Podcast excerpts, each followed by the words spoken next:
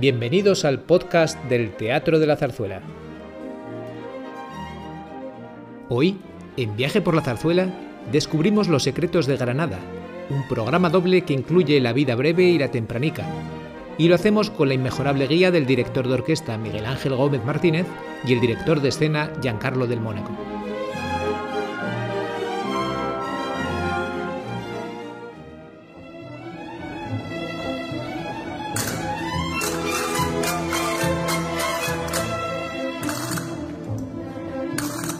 Buongiorno Giancarlo. Ciao maestro, Bienvenido a, a Madrid. grazie. Non è la prima volta che, no es la primera vez que nos encontramos, ¿eh? Oh no, hace 40 años que fue la primera. Y más. O más, exactamente, 78 fue, creo. Eh, creo que sí, 78 fue la- el Trovatore a Houston. Eso es. Después, cuando tú eras director musical de la ópera de Helsinki, hicimos Barbiere Y Traviata, y Traviata. eso es. Y yo, yo he inaugurado el nuevo teatro de Helsinki con la Traviata, ¿lo Sí. sabes tú? Era el- Eh, y yo era el director. claro, yo claro. lo llevo. Que es un teatro muy bonito, todos de vidrio. Exactamente. Y después, ¿qué hice? Ah, después cuando yo era director del tea- de la Festival de Ma- Macerata, Traviata, sí. tú Hacíamos dirigiste Carmen, Carmen, sí. exactamente. Eh, Y después, ¿qué hicimos otro? no me acuerdo, pero han sido bastantes cosas. Que Bastantes cosas, sí. Y además siempre ha sido un trabajo muy ameno, muy divertido Sí, y, y sí. muy productivo. Porque, Siempre, sí. Hombre, que nos divirtamos nosotros está muy bien. Es que nosotros conocemos un- bastante bien las obras que hacemos. Eso es cierto.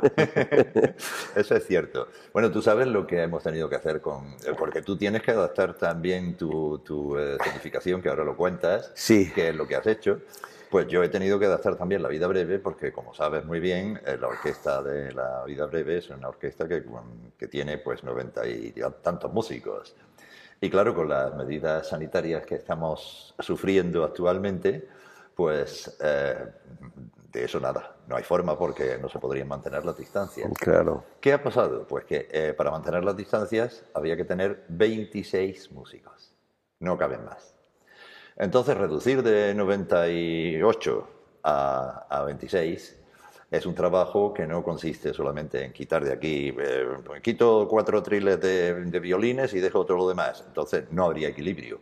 Con lo cual, lo que ha habido que hacer es una orquestación completamente nueva. Claro. Eh, claro, a mí me avisan de esto pues cuando saltó la idea. Idea de Daniel Bianco, que tiene ideas brillantes una detrás de Sí, otra. sí. ¿no? Y no hay más que ver cómo está, lleva, cómo está gestionando el teatro. Que desde, desde que, bueno, estaba muy bien antes también con, con, con, eh, Pinamonti. Pero Daniel le ha dado impulsos eh, nuevos y creo que consigue resultados magníficos. No he visto una sola producción que no haya tenido éxito. Esta es mi segunda vez que vengo aquí a la zarzuela. Sí, yo me acuerdo de tu golondrina. La golondrina, sí. Yo estuve en una de las Sí, representaciones. y después nos encontramos cuando tú dirigías una, a- otra cosa. Yo vino aquí, La villana me parece que era. sí, era algo, sí. Y después decidimos, Daniel decidió que nosotros tenemos que traer a la escena estos dos eh, trabajos muy particulares, peculiares. Exactamente. Sí, es que son, pre- son pecul- peculiares en, todo, en todos los sentidos. Porque Sí. también la tempranica es peculiar porque eh, realmente mm, casi la mitad de la obra es orquesta sola. Cosa que es curiosa porque normalmente en las zarzuelas son los cantantes los que dominan. Y aquí en esta ocasión, sin embargo, pues hay un, buenos, buenos trozos de, de música que son solamente, solamente la orquesta. Eh, entonces, lo que sí que hicimos cuando, la vida, cuando empecé con el encargo de, de adaptar la vida breve para 26 músicos, fue yo llamé a, a Elena García de Paredes, que es la hija de la sobrina de don Manuel de Falla. Ujú. Y entonces le pedí que me autorizara para hacer esto, porque claro, eso, ellos son los herederos de, de Manuel de Falla y sin su permiso no se puede hacer nada. Entonces me dijo que bueno, que si era yo quien lo hacía y después quien lo dirigía, que entonces sí, pero que el teatro le había pedido permiso y ellos lo habían denegado. El caso es que se consiguió el permiso y que entonces pues me puse a trabajar eh, a, a finales de mayo, me parece que fue. El 1 de julio, de eso me acuerdo, fue cuando terminé la partitura. Y desde el 1 de julio hasta el 8 o 9 de agosto me dediqué a escribir los materiales para la orquesta. Es un trabajo enorme. ¿eh? Hombre, sobre todo es que tenía que ser muy rápido, porque tenía que estar. Porque, Claro. Porque, claro, los ensayos con la orquesta empezaban y los músicos tenían que tener tiempo para leer aquello, ver si las copias que se ven, porque todo lo he hecho a mano. Entonces tenían que ver si las copias eran legibles, si las fotocopias que se hacían eh, eran legibles, si no tenían, le faltaban eh, plicas a, la- a las notas. Es decir, que tenía que estar. Entonces lo hice, eh, lo conseguí terminar relativamente rápido y ahora estamos viendo que, mm, bueno, pues que resulta. Yo he tomado la misma plantilla que Manuel de Falla toma en su Amor Brujo, eh, que son dos flautas, un oboe, dos clarinetes, un fagot, dos trompas, dos trompetas, piano, arpa, eh, un percusionista, timbales y cuerdas. Entonces las cuerdas sí están reducidas porque el Amor Brujo se puede tocar con 14 primeros violines, pero también se puede tocar con cuatro. Entonces nosotros vamos a tocar la vida breve con cuatro primeros violines, tres segundos, dos violas, dos violonchelos, un contrabajo. Claro. Pues eh, el resultado en los ensayos está siendo bastante satisfactorio, así que mm, toquemos madera, eh, eh, que mm, la cosa salga. Ese ha sido mi trabajo preliminar. Luego el trabajo de los ensayos ha sido el de siempre. Montar Claro. la obra y que salga lo mejor posible. Ahora cuéntanos tú que... Ahora, cuando Daniel me pidió eh, la idea de hacer una, un estreno, de- hablamos claro, la, la vida breve es la producción del Palau de las Arts. Pero hemos tenido que adaptarlo a la zarzuela, porque Palau de las Arts es una escena doble de la zarzuela. Pero esto es, eh, y hemos también hecho algunas cosas nuevas que hemos introducido en esta edición de, de, de la zarzuela que no se hizo a, a- Valencia. a Valencia, ¿no? Porque he visto las cosas después que son 11 años, pasaron 11 años, hicimos también un vídeo con Lori Mazel y después de 11 años he reflexionado y algunas cosas le hemos cambiado. Pero el principio es esto. Y después me propuso la, la, la, la tempranica. Yo digo, ¿qué es? ¿Qué es la tempranica? Cioè, io conosco eh, la zarzuela in general, en general, porque, porque he vivido muchos años en España y vuelvo ahora también a vivir en España. Y está claro que he venido muchas veces aquí a ver, a ver zarzuelas. Eh, He visto, ¿cómo se llamaba? Gigante- gigantes y Gigantes, cabezudos. He visto la... ¿Cómo se llama? El, eh, donde se viste de hombre. La viejecita. La viejecita. eh. De, de mujer, de Sí, mujer. mujer. Sí, de viejecita.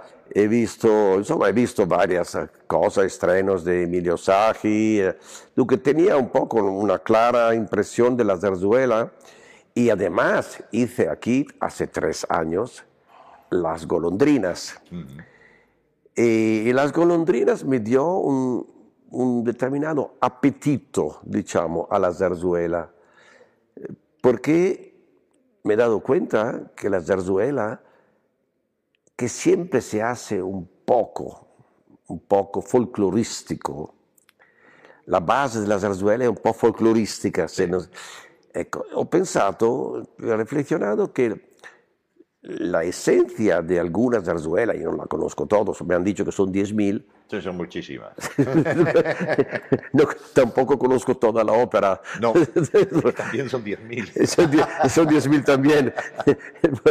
Pero cuando he llegado a la idea de las golondrinas, me he dado cuenta que tiene una columna vertebral, esta golondrina extremadamente dramática y poco folclorística. Sí.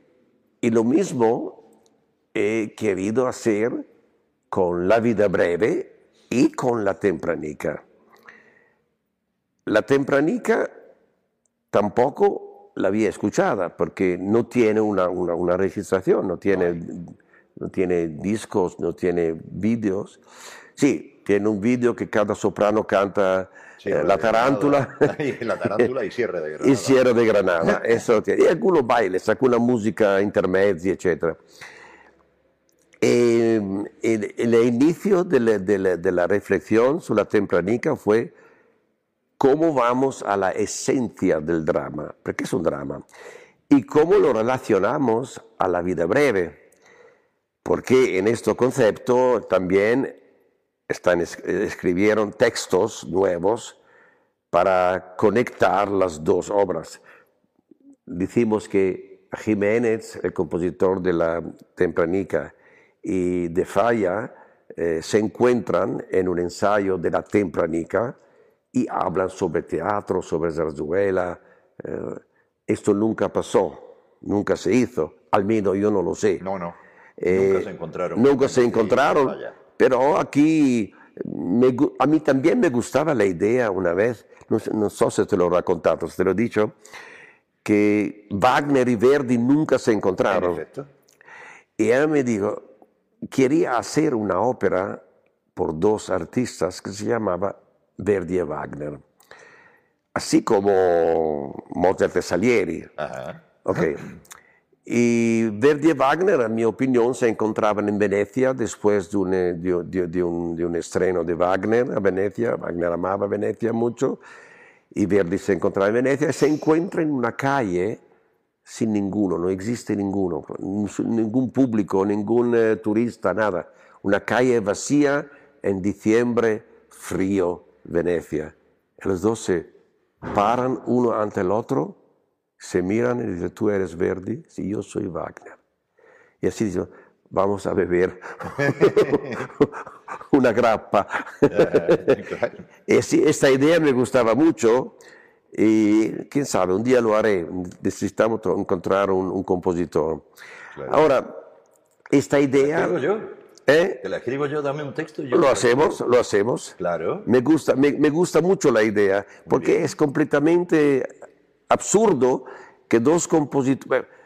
Meyerbeer encontró Rossini, eh, eh, qué sé yo, eh, Ah, encontró a Mozart. Mozart, todos los grandes se encuentran, Beethoven encontró Rossini, Mozart y todo, ma Verdi y Wagner nunca se encontraron. Me parece tan absurdo con una vida tan larga también. Claro. Es eh, eh, muy extraño. Me gusta, hablamos de esto. Sí, sí, sí, sí. Eh, y por eso la idea de llegar a la tempranica y a la vida breve, donde los dos se encuentran y hablan sobre el teatro. Dunque, eh, es claro que esta idea era antes del COVID. Claro. Eh, se reflexionaba sobre la idea de hacer la misma noche vida- eh, tempranica y vida breve, con los diálogos en el centro que conectaban las dos obras. Ahora esto no es posible porque en la pausa en, en la zarzuela no se puede hacer porque por el COVID parece que los espacios son demasiado estrechos, eh, no sé. Eh, dunque eh, se hace la vida breve, eh, la- la- la- la tempranica, el día 1 de octubre, el día 2 de octubre se hace la vida breve. Pero el público que va a ver una seguramente va a ver la otra Se supone. se supone, me lo auguro. Y por eso estos diálogos van a servir eh, a un poco a reflexionar sobre la zarzuela, el público de la zarzuela, la época, porque claro que Jiménez era una generación antes Claro. de De Falla, y esto se escucha también en la música, en la orquestación. Bien, esta idea eh, vino de poner en paralelo, no musicalmente, mas dramaturgicamente, las dos obras. Vamos a la esencia. ¿Qué son las dos obras? Las dos obras son dos obras de dos mujeres que, abandonadas, se vuelven en un stato psicótico. Bien, la temprana, la tempranica, menos que la, que la, que la salud, porque- pero las dos, en este concepto, se mueren de amor. Ahora, eh, como figura central, entran al, entran al inicio de la ópera y nunca la dejan hasta el final, lo mismo en la vida breve.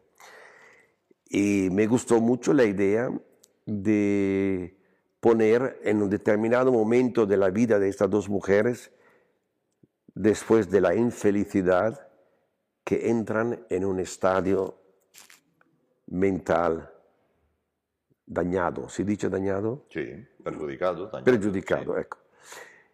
Y esta las trae, las dos las trae a la, a la muerte. Eh, dunque, esto para paralelismo entre los dos personajes es muy interesante. Y además, creo que toda la situación psicológica del desarrollo de los dos, de los dos personajes, las dos mujeres, trae las dos mujeres en situaciones similares. Salud en vida breve se ve all'interno della boda de su exnovio que la ha traicionado y le ha mentido, le ha dicho que estaba libre y no es así. Las dos son gitanas. Las dos se encuentran un poco en una situación, vamos, un poco racial, porque eh, el hombre es de alta sociedad, el hombre de la tempranica, y le dice, mira, temprana, déjame en paz, y no, nunca quiero verte más, vete. El otro El otro no le dice vete, pero se va él. no le dice este, mas se va él y le, él dice que, que- que- le dice, me voy, eh, en verdad se va a casar. Dunque, las dos Incluso, mujeres... incluso le dice ven, vuelva- vuelve mañana. Vuelve mañana, incluso le dice, vuelvo mañana. Exactamente, Sí. te espero, te estaré esperando y todo eso. Ma ella en su estado psicológico ya se encuentra y ve, y se ve todo el desarrollo del- de, la mise, de la mise en scène, de la producción, attraverso la sua mente. Ella participa a la boda que se desarrolla también musicalmente, es muy violenta alguna vez ¿eh? esa boda, y se desarrolla en un incubo, en una pesadilla. Y también es una pesadilla de la otra, dunque. Ahora, más contarlo no sirve porque si no, el público... Y no conviene, exactamente. conviene. el público debe venir y ver lo, Claro. que, lo que ha hecho, que yo considero que está... Bueno, es que mm, Giancarlo es un... Perdona que te que diga esa palabra, es una bestia escénica. ¿Eh? Pero es que la bestia escénica, a mí también me dicen que soy una bestia Tú lo eres, eh, seguro. Eh, bueno, pues somos dos bestias escénicas. Claro. Conocemos el teatro, conocemos eh, cómo funcionan esta- eh, estas cosas. Y entonces, pues entre los dos, él ha hecho su magnífico trabajo, muy bien hecho. Luego puede gustarle a unos más que a otros, eso es otra cuestión, pero muy bien hecho está. Lo mismo mi trabajo le puede gustar más a unos que a otros, pero eh, he hecho lo mejor que he podido. Suena muy bien la orquesta. Suena muy bien orquesta.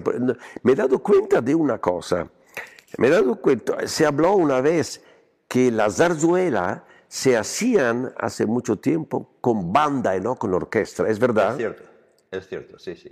Sí, Bueno, se ha hecho de todas, de todas las maneras. toda la manera, claro. Anche también la ópera en Italia se hacía intermedie, cosas con banda. Mascagni era director de banda. Exacto. Claro. Exactamente. No, sí, es cierto. Y además, las bandas municipales de, de las ciudades españolas, Era muy cualidad. eh, eh, algunas eran de muy buena Como calidad. Valencia, por ejemplo. Valencia tiene varias bandas extraordinarias. La, Sí. banda, de eh, la banda municipal de Madrid es una gran eh, banda de Claro. música. Pero yo es que cuando era niño, mi padre era trompetista en la banda municipal de Granada. Y yo iba a muchos de los conciertos que la banda tocaba. Tocaban. Desde, desde pequeñísimo. Y una de las cosas que tocaban era una selección de la tempranica. Claro, es, es, es muy bueno, es muy buena música para la banda también porque son melodías muy populares. Exacto. Tienen, tienen, tienen mucha música, muchísima música de la, la- la tempranica, muchísimos intermezzi, Sí, sí. eh, baile, em, fiestas, valzer. Sí, donde es, es lo que he dicho yo al principio, que es una, es una, una zarzuela un poco sui generis. poco atípica. Exactamente. Porque Como lo era, como lo es, para mi opinión, atípica también las golondrinas. En las golondrinas es que hay dos versiones. Tú has hecho la versión ópera. Sí, Eh, hay una versión que es zarzuela, que es la original. Entonces, eh, Usandizaga, que murió muy joven, 20 años, 19 años, 19 años. pues eh, él lo que había compuesto... Era genial, ¿eh? Absolutamente. Tenía absolutamente genio, ¿eh? Exactamente. Pues lo que compuso verdaderamente fue la zarzuela. Y después eh, otro compositor rellenó los eh, pasajes hablados de la zarzuela con música en estilo Usandizaga y compuso y, y construyó, más que compuso, construyó esa ópera que es la que tú hiciste. Mm. Pero desde luego el original es una zarzuela. El hermano lo hizo, creo. Exactamente. El hermano. Exacto. El hermano siguió el, el, el, el- il legato, come si dice? Quello Sí, che- el, el legado. il legado di, di, di, di- suo hermano. Sì, sì. Eso es.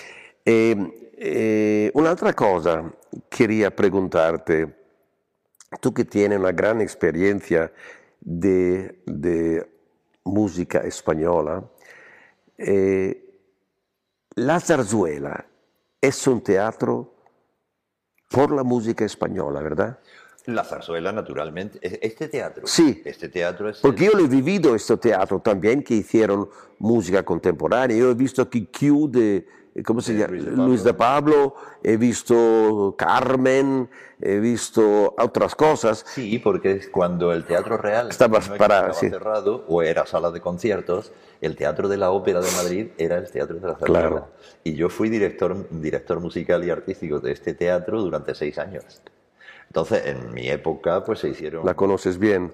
El teatro es, es mi segunda casa. Sí, sí. Y además, es que el personal del teatro es mi familia. Sí, claro. Eh, cuando vengo aquí, verdaderamente todos me reciben como, como no sé, como... A mí también. Sí, A mí también, me da, me da, mira, yo he trabajado en todos los teatros del mundo, pero cuando llego a la zarzuela, tengo el, hola Giancarlo, ¿cómo estás? Como si me fuera ido eh, una- hace dos días. Siempre, tú me entiendes, tiene una atmósfera muy calurosa. Hay una persona aquí que es del equipo técnico, una señora, que a mí siempre me dice, ¿cómo está, maestro? La señora con la voz profunda. Exactamente. Sí, sí, sí, sí, sí, sí, a mí también. Giancarlo, ¿cómo estás? Pero lo divertido es que cuando vengo con mi esposa dice, ¿y la maestra?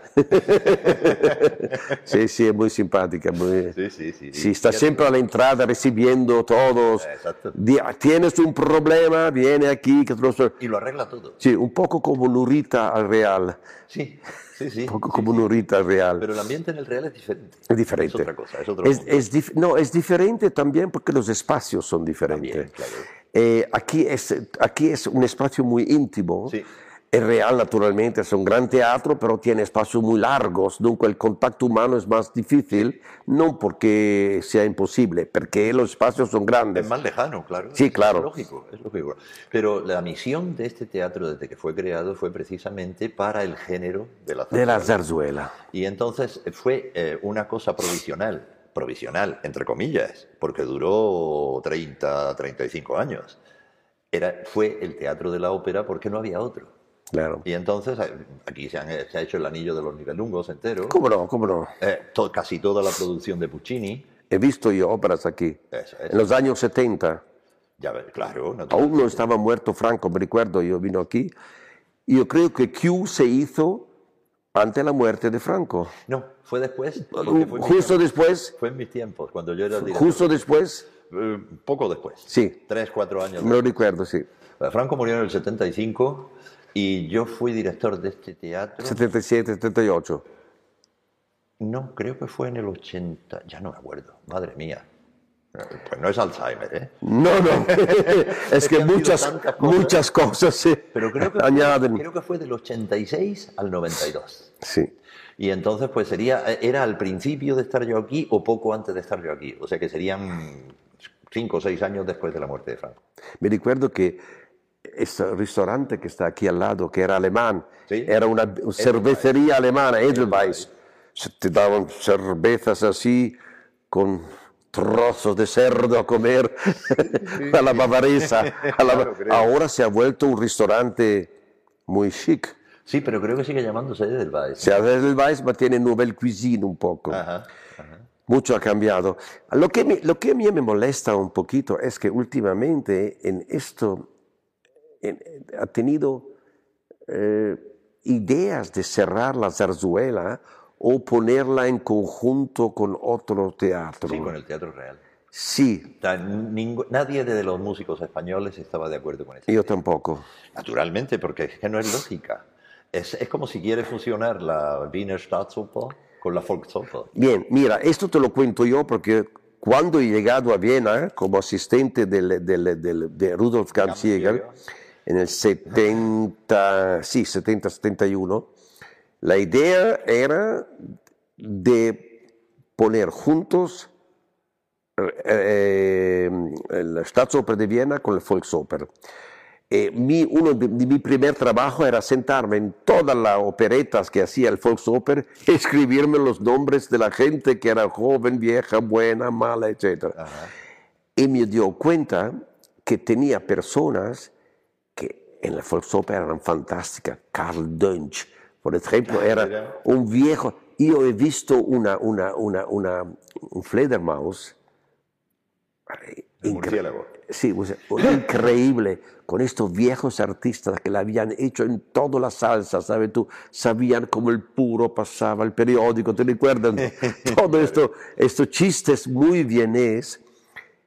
Y cuando me enviaron aquí me dijeron, "Ma, ¿qué quieres hacer con la, con la, con la Volksoper?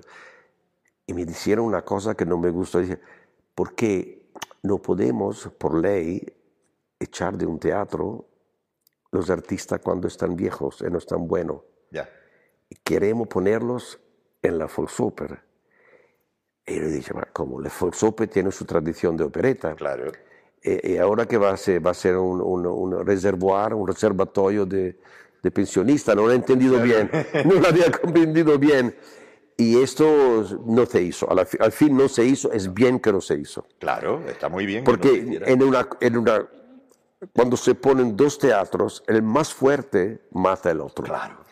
Y aquí el caso es seguro que la- el Teatro Real es más fuerte que la zarzuela políticamente, y también sí. financieramente. También. Yo pienso, que, yo pienso que la zarzuela tiene una tradición Claro. Tal- talmente española que automáticamente, no es, no es una crítica, es automáticamente un teatro real no lo tiene, porque el teatro real, eh, la, la tradición operística española es relativa. Claro. Eh, eh, son tres, cuatro óperas, ¿no? claro. Cinco. Muy pocas. muy Dunque, la- il teatro real siempre funziona con la- l'opera italiana, l'opera alemana, l'opera francese, la ópera eccetera, tradicional. eccetera. La ópera tradicional. Mentre la zarzuela es el único teatro que, que se cura, se guida el repertorio español, Claro. que es al 90% la zarzuela, Zarzuela, Exactamente. que tiene que ser, a mi opinión, un poco rinfrescata, come si dice. Sí, claro, porque hay, en la zarzuela, es como yo he dicho muchas veces, era el periódico de la época. Porque como no existía televisión, ni había nada de, de radios, etcétera, etcétera, pues entonces era en la zarzuela donde se comentaban y se daban a conocer en, en- en ocasiones situaciones políticas de las épocas. Sí, la zarzuela que puede ser muy política, eh, cuidado. Hay- Eh. Por ejemplo, el gigante y cabezudo se hizo en la época cuando España perdió Cuba. Exacto. Y, y esta atmósfera depresiva se ve en la zarzuela. Claro, naturalmente. No, y así como, como esas hay muchas. Hay, hay una zarzuela que es La Gran Vía, que comenta políticamente, entre comillas, Claro. la creación de esa, de esa calle. Porque esa calle no existía, es una de las calles modernas de Madrid Central. Modernas también, entre comillas, claro. Y entonces aparecen como personajes todas las calles adyacentes a la Gran Vía. Y, y es, es muy. Es una zarzuela. Se puede decir que la zarzuela es un poco, decimos, el, eh, la- la- las raíces de, de la historia española. ¿Cuándo nace la zarzuela? Eh, Esto? Bueno, las, eh, las primeras zarzuelas que se conocen son del siglo XVIII, em, finales del XVII. Pero decir que es de la historia española es un poco demasiado, porque sí, claro, la pero historia española- trata. Sí, eso sí. Y trata, trata y, y difunde eh, la historia española. ¿Qué pasa? Pues que naturalmente eh, hay algunos eh, argumentos, algunos temas, eh, asuntos, lo que es el texto de algunas zarzuelas que hoy ya no tienen Sentido. eh, sentido. Sí, porque, no, porque si es de, de situaciones políticas muy conocidas, es una cosa, Claro. ser muchas veces de charlas, Ajá. de sociedad. Eh, Es que incluso, eh, incluso hay asuntos, eh, el propio asunto de la tempranica, aunque eh, incluso en nuestros días eh, que haya una unión entre una gitana y un, o un gitano y, y alguien que no lo es, eh, no es muy habitual porque ya los propios gitanos tienen sus propias reglas y no Claro. les gusta, pues los que no son gitanos tampoco les gusta que haya ese tipo de unión. Claro. Es un- una especie de racismo que naturalmente... En la vida breve, la zarzuela son dos gitanas y dos adinerados. Exactamente. Así es. Y el principio es que la gitana eh, tampoco por deseo de los gitanos tiene que casarse con uno que no sea gitano. No solo porque esto es tampoco si tiene más dinero. No, no. Los gitanos no quieren eso. No, no, ellos, ellos tienen, su, tienen su propio idioma. Claro. Un idioma que, no, que, que nadie entiende. Es decir, eh, eh, el caló es un idioma típicamente gitano. Es indo, indoeuropeo, ¿no? ¿Qué es? Es, eh, sí, mm, parece que tiene esa, esa procedencia. De India, sí. también parece ser que los gitanos provienen de Egipto, pero mm, mucho más, mucho más atrás, mucho más atrás. En fin, no es- soy especialista No, yo tampoco. en esa historia, pero mm, es decir, eh, mm, es una cuestión que, eh, que todavía incluso en nuestros días eh, existe. Así que, eh, claro, en aquella época pues era mucho más marcado la cuestión, mm, la diferencia entre- Social. Exactamente. Y entonces, eh, ¿por qué ha venido todo esto? Porque yo lo he dicho por... Ah, porque estábamos hablando de la, de la zarzuela en la historia. Sí. Que, y que hay textos que, que no son ya actuales, que incluso... Eh, Por eso, por eso se podría hacer una reforma de la zarzuela y adaptarla un poco más al público de hoy, porque la música es muy La buena. música es magnífica. sí. La música es magnífica. Yo he escuchado ejemplo, eh, todas la- la- la- estas zarzuelas más famosas, eh, Claro. son, son capolavoro, ¿cómo se dice? Eh, obras de arte. Eh, obras de Obras arte. Lo que, eh, es decir, hay, hay zarzuelas que no se pueden tocar. Porque no puedes tocar Doña Francisquita. Doña Francisquita es una zarzuela que está muy bien hecha tal como es y mm, modificarla es un sacrilegio. Pero obras como, ¿qué digo yo? Pues mm, Daniel lo está haciendo. ¿Y Luisa Fernanda? Luisa Fernanda. Tampoco. No se debería, no se debería. Luisa Fernanda es una, una zarzuela muy, además muy tradicional y muy conocida. Muy, la verbena de la paloma. Es decir, es que esos son zarzuelas que son más bien de ambiente, no son de trama, digamos, porque hay, claro que hay una trama, ¿no? Pero en la verbena de la paloma es que es la verbena de la paloma y la verbena de la paloma sigue existiendo hoy en día y las señoras van con su mantón de Manila Claro. eh, y, y con su peineta y, con su- y los, Claro. y los hombres van vestidos de, de los, de los Claro, de claro. Madrid. Es decir, hay las que no se pueden tocar, pero algunas, algunas sí que se mm, podrían eh, eh, renovar, digamos, en, entre Sí. comillas. Y bueno, Daniel lo está haciendo. Daniel lo está La haciendo. Marchenera lo hizo. Las golondrinas La lo villana, hicimos. eh, la villana se ha hecho, lo estamos haciendo con la tempranica eh, y con otras muchas que, que no he dirigido yo. Yo estoy hablando de las que yo mismo he dirigido. Claro. Me parece una buena idea esta, porque está claro que tú puedes, que tú, que tú no puedes tocar el Trovatore o Rigoletto, pero puede tocar la Batalla di Legnano, puede, tiene obras de Verdi menores, ya menores, Sí, entre comillas. entre claro. comillas, porque Verdi de menor tiene poco, Desde luego. però menores in relazione a Falstaff, Otello, Aida, Traviata, Rigoletto y Trovatore. Claro. Y, y por eso, y Macbeth. Y por eso, y por eso me parece que se puede, hacer- puede hacer y si- seguir haciendo esta... o sea, mi discurso que he empezado contigo quiere ser un, eh, una defensa, porque yo me he dado cuenta trabajando aquí que la zarzuela necesita una- ser defendida Sí, políticamente alguien tiene que tomarse la responsabilidad que no se diga ropa vieja, exactamente. ponerla en un cajón y ya. Esto sería un error fundamental. Es más, eh, si con ciertas zarzuelas se hiciera ese trabajo, entonces ya no sería una cosa tan privativa del español, porque muchas zarzuelas no las puedes exportar en otro idioma o incluso en el idioma en, en español, porque en Argentina no se entiende el doble sentido de muchas de las de los textos de las zarzuelas.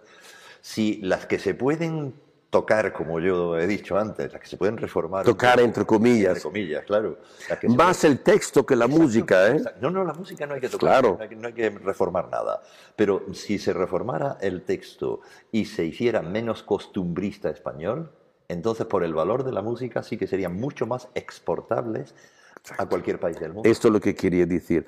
¿Tú qué piensas de esta operación que hice yo, esta operación dramatúrgica eh, que hicimos juntos y con, con eh, Daniel Bianco, de eh, conectar a Jiménez, Tempranica y Vida Breve?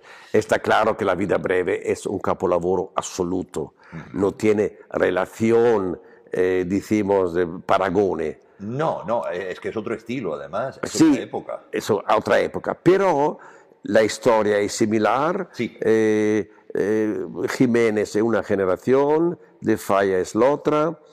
Y... Una cosa sí que es cierta, que es que Manuel de Falla admiraba la tempranica. Sí, ¿eh? Eso sí es verdad. ¿Es verdad? Sí, sí. No se encontraron nunca, Ah. pero de Falla creía que la tempranica era una gran obra.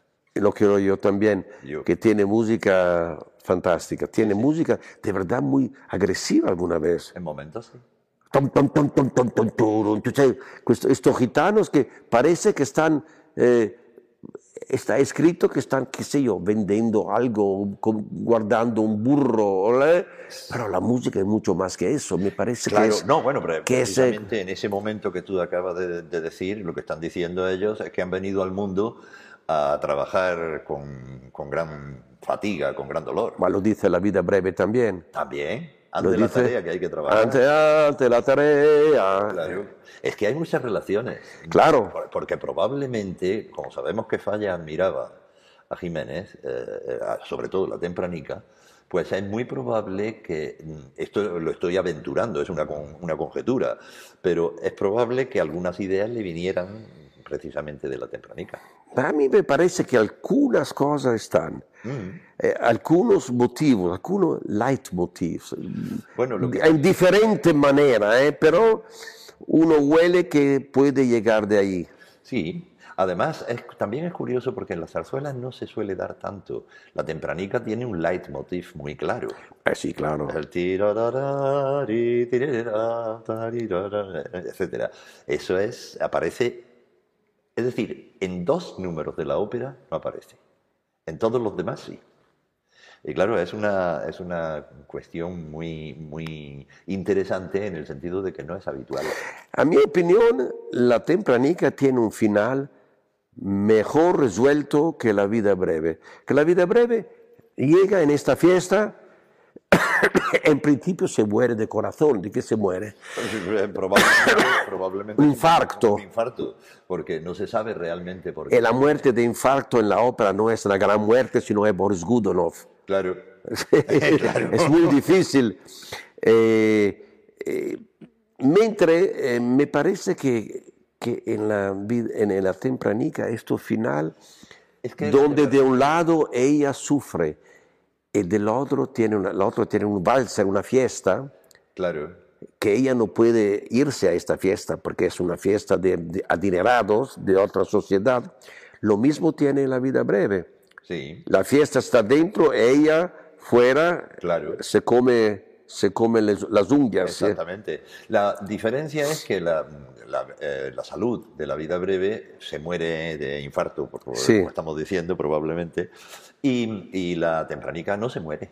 La tempranica se queda con su gitano, pero claro, con el dolor de no poder conseguir el hombre que Pero en mi concepción no. No, en tu concepción. En mi concepción ella se queda mentalmente con los gitanos, pero se muere de, se muere de, ¿cómo si può dire? Di tristezza. Exactamente. Yo pienso que tenemos que hablar con el público aquí en directa y decirle que venga a nuestro estreno Ah, sin porque, duda. porque intentamos hacer algo de nuevo en todo respecto de la música de los dos grandes compositores. Exactamente, así es. Además, ya sabes, tú me conoces muy bien y sabes que yo soy el que respeta hasta el último detalle de, que, de aquello que está escrito en la partitura. Lo sé. Porque Tú más que yo, lo sé. bueno, eso, pero es que tu trabajo es diferente. El, Está mío, claro. es, el mío es musical. Claro, claro. Y creo que los compositores son los que deben de tener la última palabra. Claro. Eh, y con, con eso está dicho todo. Creo que debemos de, eh, de dejar al público que mm, ya tiene una idea más o menos eh, aproximada de lo que se van a encontrar, pero se van a llevar muchas sorpresas. Maestro,